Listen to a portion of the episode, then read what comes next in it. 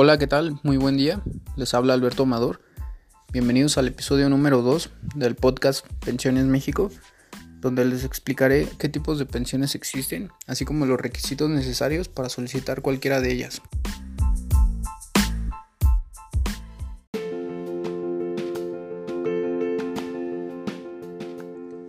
Las pensiones que contempla el Instituto Mexicano del Seguro Social se dividen en tres tipos Usted como trabajador o como beneficiario debe identificar a cuál pertenece.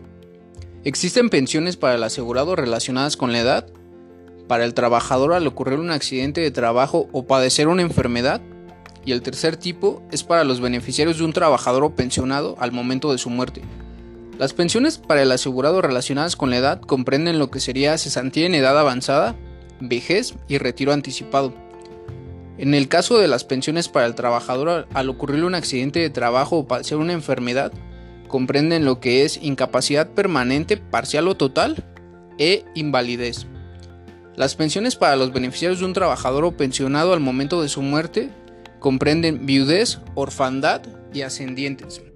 Usted se estará preguntando quién y cómo se puede solicitar una pensión de invalidez. Cualquier asegurado que sea imposibilitado para procurarse mediante un trabajo un salario superior al 50% del recibido por el último año de trabajo, siempre y cuando que la imposibilidad derive de una enfermedad o accidente no laboral.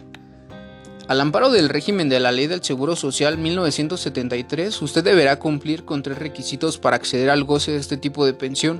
El primero de ellos es haber cotizado antes del 1 de julio de 1997. El segundo, tener registradas ante el IMSS como mínimo 150 semanas de cotización. Esto es el equivalente a casi tres años laborados. Y el tercero, encontrarse dentro del periodo de conservación de derechos, que será igual a la cuarta parte del tiempo cubierto por sus cotizaciones semanales, contando a partir de la fecha de su baja. Al amparo del régimen de la Ley del Seguro Social 1997, esto es si solo cotizó después del 1 de julio de 1997. Usted deberá tener registradas ante el IMSS como mínimo 250 semanas de cotización, es el equivalente a casi 5 años laborales, o bien, si el dictamen médico determina una evaluación de 75% o más, solo se requerirá que tenga acreditadas 150 semanas de cotización. Voy a retomar el término conservación de derechos. La conservación de derechos es el tiempo que tiene el trabajador una vez que deja de estar vigente para ejercer el derecho a la pensión. Equivale a una cuarta parte del total de las semanas cotizadas. Por ejemplo, un trabajador cae por las escaleras de su casa, lo cual es un accidente no laboral. Derivado de esta situación, queda impedido para seguir trabajando. La empresa donde labora lo cesa y él decide solicitar una pensión por invalidez. Desde que inició su vida laboral hasta el día que lo cesó la empresa, tiene reunidas un total de 364 semanas de cotización.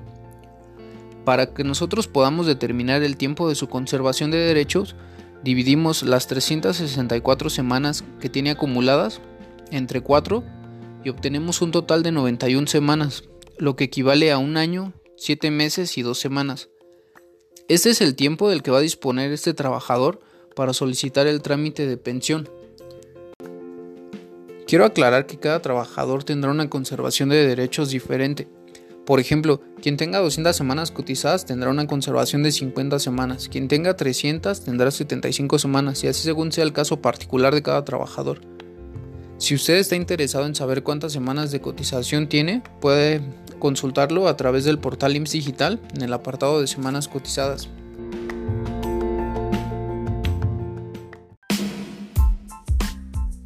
Muchas gracias por haberme escuchado. Ojalá que la información les sea de mucha utilidad.